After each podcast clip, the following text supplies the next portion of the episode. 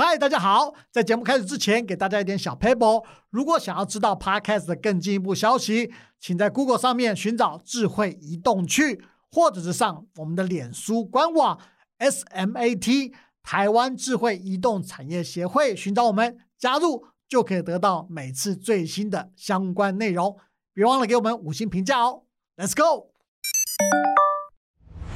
哎哎哎，要去哪里爬爬 Go？交通工具很重要哦。节能、环保加智慧，是全球运具电动化的新趋势。跟着智慧移动区的脚步，我们一起迈向未来。Let's go！智慧移动区，Let's go！欢迎大家再次收听我们的 Podcast。那我是台湾智慧移动产业协会的研究员王祥林 Peter。那最近呢，其实大家一直在讨论所谓的运具电动化。那当然，所谓的电动机车产业呢，是所有人所关注的话题之一哦。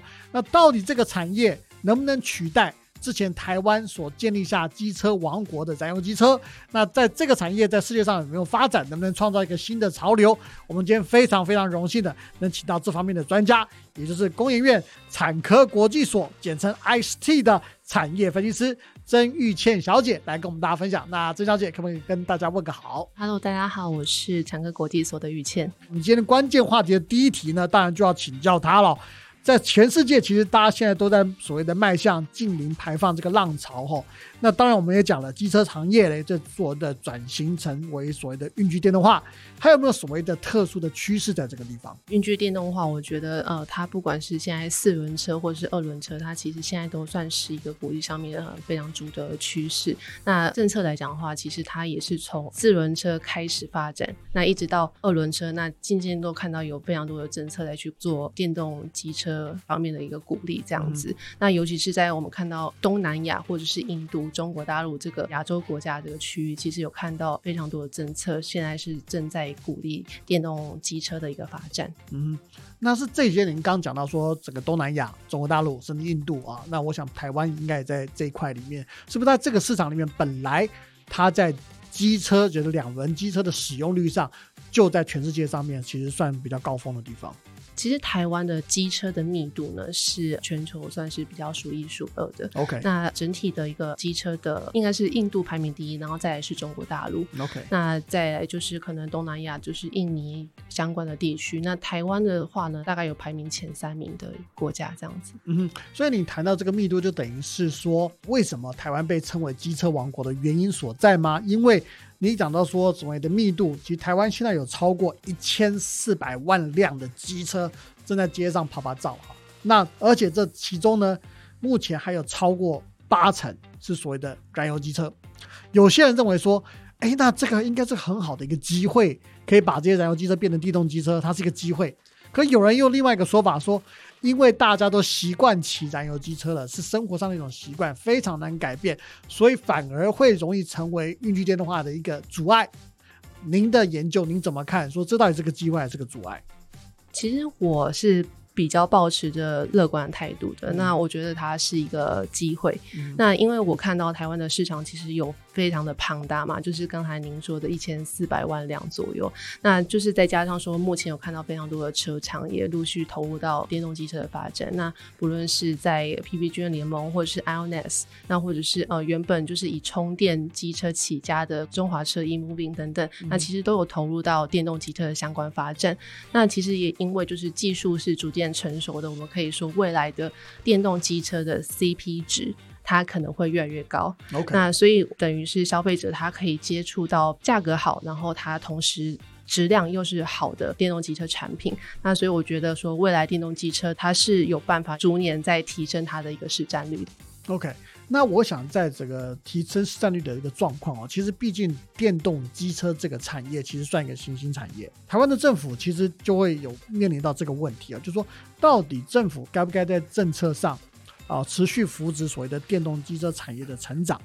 那在国际间有没有类似的例子？比方说也是运具电动化的这种相关例子，值得台湾来做进一步的思考或进一步的参考？目前上国际上面主要的电动机车的一个主要的政策驱动力，其实有非常多。那就是可能包含像是呢赋税的减免，那包含像是营业税、奢侈税、商品税等等，那甚至是有一些强制法规的制定。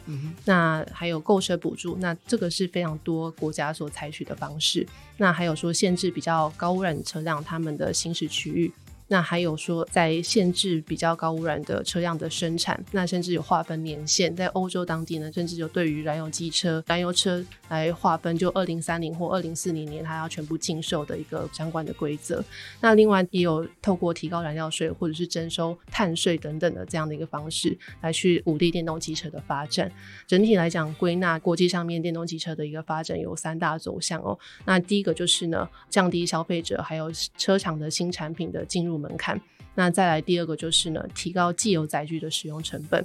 那这个部分限制它去行驶的区域，因为你限制行驶区域，他们就呃觉得哦，生活上非常的不方便，对，那他就不会去使用燃油车这样的运具，那会去使用电动机车这样子。那另外就是一个强迫转型的方式。那强迫转型就是通常都会透过限制，刚才提到的，就是在某些年限呢去限制燃油车或汽柴油车的一个生产这样子。OK，所以我们也的确在看到，就是说像您刚刚说，有些国家甚至更早，二零二五年，二零二五，对不对？就开始说哈，我就不能再贩售新的这个燃油车辆，对对不对？他们就比更早就开始做，其实这时间真的很早。台湾目前状况，其实我是觉得还没有到非常的明朗啊，因为国际上面他们发展到运具电动化的时程，比如说二零三零年或二零四零年要。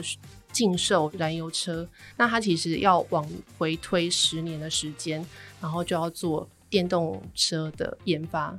对，好，一切。那您刚刚谈到就是整个台湾在推运具电动化的地方，哈，你说大概全世界有几个几个步骤？那第一个，我想台湾有在做啊，就是说降低这个入门门槛，不管对车厂或者对消费者。都有提供一些补助或者奖励的方式，让进入门槛的这个机会降低。在第二个部分呢，您讲说它会限制一种特殊方式，是不是就是说？会成立一种像空品区的一个方式，限制就是说比较高污染的车辆不能进到某些区域，维持那个地方的空气品质，是用这样的方式来做进行吗？目前来讲是这样子的。对，这个这个部分，其实在荷兰、西班牙，他们都有特定的区域在做这样的一个事情。那他们执行的时候，其实对一般民众还有或者一般政策来说，他们的反应是怎么样，获得怎么样的成果？其实一开始对于民众来讲，应该是非常的不方便的。但是他习惯之后，他他们因为其实欧。欧洲当地他们也在推自行车，所以他们会反而就是说不用机车，不用燃油车，那他去做一个自行车的一个替代。所以它会变成是一个互相搭配的一个状态。所以短期来讲，他们虽然是没有办法这么方便去通勤，但是它长期来讲的话，它可能就是说还是有办法渐渐习惯政府的一个这样的一个政策。好，了解。那我再讲另外一个东西，就是台湾这几年的一个电动汽车发展哈，我相信您在整个研究上一定有发现这样的状况，就是它的销售量，尤其在这两三年出现像云霄飞车般的一个状况，突然爆量，突然变很低。又快又往上冲。那有些人当然各个专家学者有不同的看法，说为什么会导致这个状况？就您的研究，您认为是有哪些原因导致这样的状况出现？其实我觉得民众他要去选择电动汽车的产品的过程中，他会考量的非常多。那一个是就是说他会不希望去改变目前的习惯太多。那另外一个他们也会倾向去购买他们自己习惯的一个产品。嗯，对。那其实呃，我们看到说政府他在二零二零年的时候，他已经推出了。七型燃油车也要必须要纳入补助的这样的一个政策，其实我觉得会影响部分的民众，他们会在电动机车选择上面会有一些些的动摇，这样子，因为他们不希望去改变自己的既有的行为太多，这样子。那其实我认为说，只是需要我们有一个比较长时间的去证明，然后滚动去检讨。相关的政策是不是跟国际上面的一个相关的趋势呢？是有点背道而驰的这样子。那也要看看说这样的政策是不是有达到预期的成效。那如果说没有的话，那就是可能要必须做一一些调整了这样子。那毕竟我们长远来看的话，我们都希望说台湾的相关的产业呢有办法跟国际相关的一个趋势跟国际的产业接轨。那因为我们必须要把台湾整个产业呢带到国际上面。那对于台湾来讲。化这件事情是非常的重要的。是，那您讲到台湾的产业部分哈，那这种云霄飞车式的发展，其实很多产业界的人，我们在 p 开始有邀请他们来，他们有谈到说，其实对他们有时候他们会觉得有点担心啊，因为他们实际上很难去预估他们到底接下来的结果会怎么样，所以有些人会比较对投入相关的资源和研究和发展都会有一点。担心碍手碍脚的状况，你认为这个也的确是会出现的状况吗？如果在政府在这方面的政策是不会调整的话，我认为说要调整是非常的重要的，但是现在也必须要看看，就是实际上发展电动机车对于整个社会。就是转型的一个压力，是不是有这个压力在？那政府需要提供什么样的配套的资源去协助这些产业做一个转型，那才能达到我们所谓的无痛转换的一个目的？这样子，嗯，对。但是另外一个东西哦，其实大家常常讨论，也是我相信从今年以后，大家会非常常听到这个字，也就是所谓的碳权。好，那在各国的运具电动化里面，其实碳权都扮有相当重要的关键角色，不管用哪一种模式。那台湾这边的模式，在环保署这边，在电动机车部分呢，他是说希望发给民众用减碳凭证的方式，来提升民众购买电动机车的一个动机。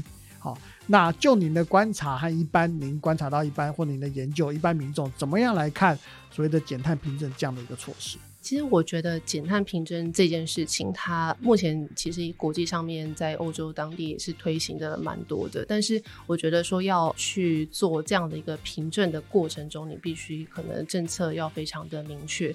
那你要让消费者去了解到说，他用这个减碳凭证，他有没有办法有实际上面的对他有一些利益存在，那他才会刚才讲到的是无痛转换嘛？嗯那就是无痛转换到电动机车的这样的一个使用。那目前来讲的话，其实我们看到，呃，在政策这一块，其实我们期待的是说，它未来会有更多相对应的配套措施出来，来去帮助民众了解到说，他使用这个碳权凭证是不是对于他购买电动机车的这样的一个部分，它是有一定的诱因存在的。那对于消费者来讲，它才是比较呃有直接的一个地道。来去做一个电动机车的转换，了解好。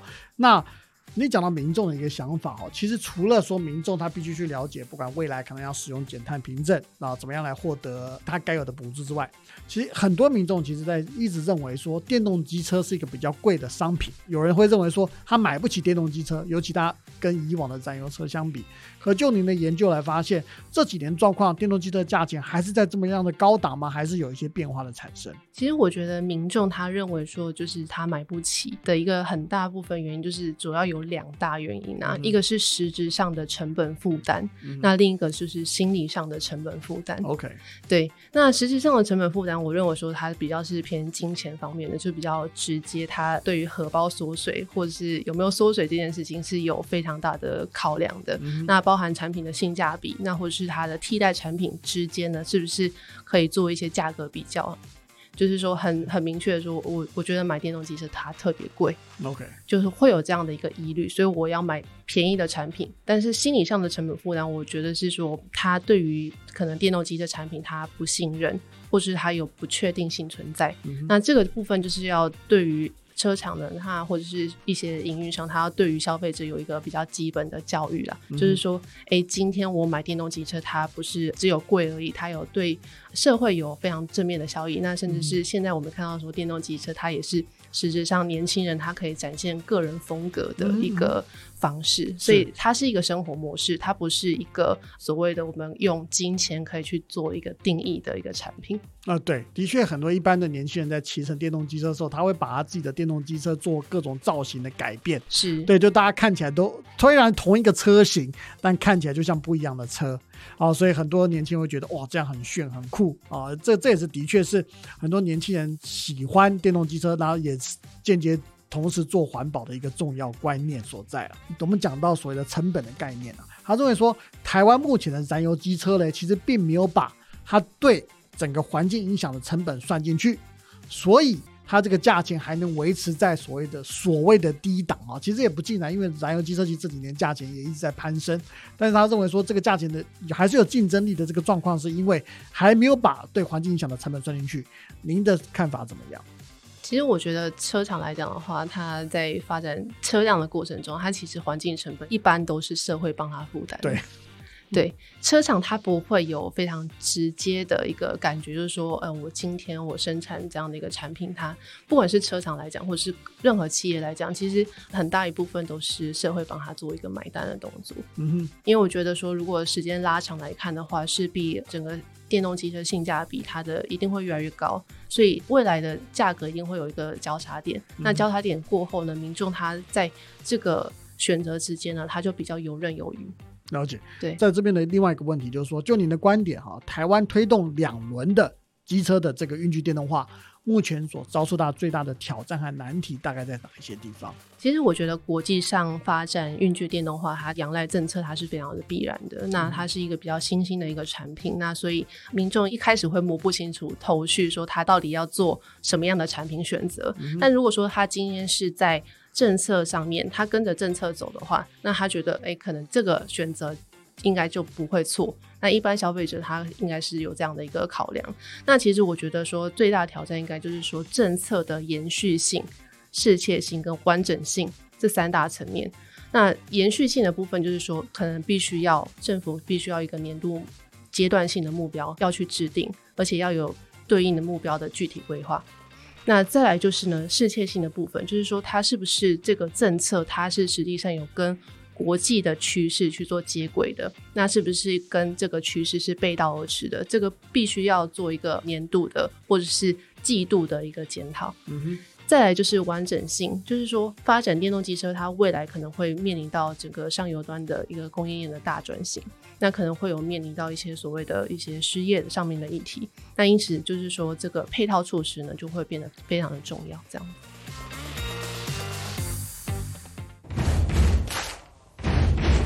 我们今天来到第二个阶段直球对决，在这个单元里面呢，我要问一下这个曾小姐哈。那我们当然用比较直接的问题来请教她，因为我们这些问题呢，就是一般民众啊，他们有的一些问题，甚至网络上网友的一些问题。那既有您的专业，我们来回答他，好不好？好，那我要对你投出直球啊，你要直球打击哈。好，第一个问题出来喽。有些人会问哈，就是希望您帮他比较一下，燃油机车跟电动机车相比，电动机车到底有哪些优点或者哪些缺点？我觉得优点它其实就是安静无声嘛。那终端使用它是接近于零污染的。那再来就是说，年轻人就是刚才提到，就是年轻人他非常倾向透过使用电动机车来去展现他个人的风格。所以这一块的话，它其实呃非常是容易。去带动话题的一个新时代的产品，这样子。那在缺点部分呢？其实以目前来讲，跟大众的主流一二五 CC 的集聚的车款来比的话，目前电动机车它的产品是大概落在七到九万元左右的这样的一个价格。那如果说我认为说，如果比较没有特殊诱因，就是撇开单纯燃油车跟电动机车去做一个竞争来讲的话呢，就是它在没有补助或是没有任何的诱因之下呢，民众。他可能会倾向他原本的一个习惯，他并不会购买电动机车这样的产品。嗯，好，那这个再一个问题请教您哈，网络上有一些声音表示哦，他说，哎，近年来呢，他们认为说台湾政府为电动机车其实提供不少的补助哦，他们都问说这样子有没有毒后的状况，这样公平吗？就您的研究认为，你们认为说这个状况是不是对的？不应该去做一个划分啊，因为机车产业它就是。它是一个整体的一个产业，它不是所谓的燃油车产业或者是电动汽车产业，所以今天就是在补助方面的话，那电动机车方面，它其实。它也算是一个比较齐头式的一个补助，那它并不会是特地是对于某家车厂，然后去做一个相关的补助。那我认为说这个部分其实也是凭各个车厂它的一个开发实力啊，或者是它在社群或者是跟民众所接触的整个氛围来讲的话，去决定它品牌的一个定价。所以消费者他会比较容易去选择他喜欢的一个产品，这样子。下一个问题，很多民众也想知道哈，我们之前也聊到，就是说台湾在燃油机车。产业其实可以行销到全世界，走机车王国之称嘛。电动机车的产业未来有没有这个机会？首先要说，就是我觉得走在趋势上的产品，它永远不会错。那台湾它是机车王国，那机车密度呢，它也是在全世界算是数一数二的。那在前几年呢，我们也可以看到说，电动机车它的爆发性成长呢，其实也带来台湾非常多的机会。那包含就是在电动机车在国际上面的一个布局，那包含是商用的，那或者是跟一般消费者的一个布局。那我们看到说，它都有在中国大陆或是东南亚去做一个踩点这样子。那我认为。说这个部分呢，也对于台湾的一个电动汽车能见度呢，是有办法大大提升的。那当然，在车厂方面的能见度大大提升之后呢，有机会回馈到整个上游端的一个供应链，那把台湾的供应链就是一起带到国际上面去。那我认为说，台湾再一次成为了电动汽车王国呢，是指日可待的。这样子。好，那我们很快来到我们第三单元的快问快答里面。那在快问快答里面呢，我们要给这个曾小姐曾一件非常短的题目，也给她非常短的时间回答。我们来看看能不能用这种方式来挖出她心中到底对某些议题的想法，好不好？那玉倩，你准备好了吗？嗯，可以。哦，可以哈，试试看。好好，第一题哦，现金补助或者是减碳凭证，你认为哪一个项目对消费者的影响比较大？现金补助是比较直接的，那碳权凭证的话，它可能需要比较多的配套措施来证明它对于消费者是直接的。OK，那如果是你啦，你喜欢哪一种？拿到现金当然很开心啊，但是碳权凭证如果有办法换到更多的现金，我也愿意。OK，所以两个都要，对不对哈？好，这个选择还不错哦。好，第二个哈，我想这个题目应该对你来说并不是很难。来，我们看看。燃油机车跟电动机车，你会怎么样做选择？我觉得 follow 时代的潮流是不会错的。那我应该会选电动机车。你自己选电动机车？对。好，你自己骑机车吗？我其实没有骑，但是我周边的很多人骑。骑。对。OK，他们骑燃油还是骑电动的？都有哎，其实都有，都有。对，改变需要时间。对，OK，改变需要时间，这句话其实很棒。好，那下一题哈，新购补助跟太购补助，你认为对消费者哪一个影响力比较大？其实我觉得这两个算是比较相辅相成的，但是以目前来讲的话，就是整个市场趋势来看的话，新购的一个比例啊，还是占比比较高的。那了解。那在下一个喽，您觉得运具电的话对台湾未来的重要性是怎么样？是非常重要的，因为毕竟国际上面大家都是往电动化去做发展。嗯哼。好，那再一题哈，台湾电动机车的产业在国际上，您认为它的机会大不大？我认为非常大，因为台湾是机车王国嘛。那也期许说，未来真的有办法变成电动机车王国。好，非常谢谢工研院产科国际所简称 IST 的产业分析师郑玉倩小姐，今天来我们 Park 节目跟我们大家分享，不管在运具电动化，尤其电动机车这边，在国际上的发展，以及在台湾目前所遭遇到的状况啊。那当然，我们整个台湾的产业发展，其实真的可以透过国际上的一些趋势来研究我们的下一步到底要怎么走，也可以让我们的整个产业发展走得更顺。更快，以及让大家来说更方便。今天非常谢谢玉倩，谢谢大家。好，我们大家下次再见喽，拜拜，拜拜。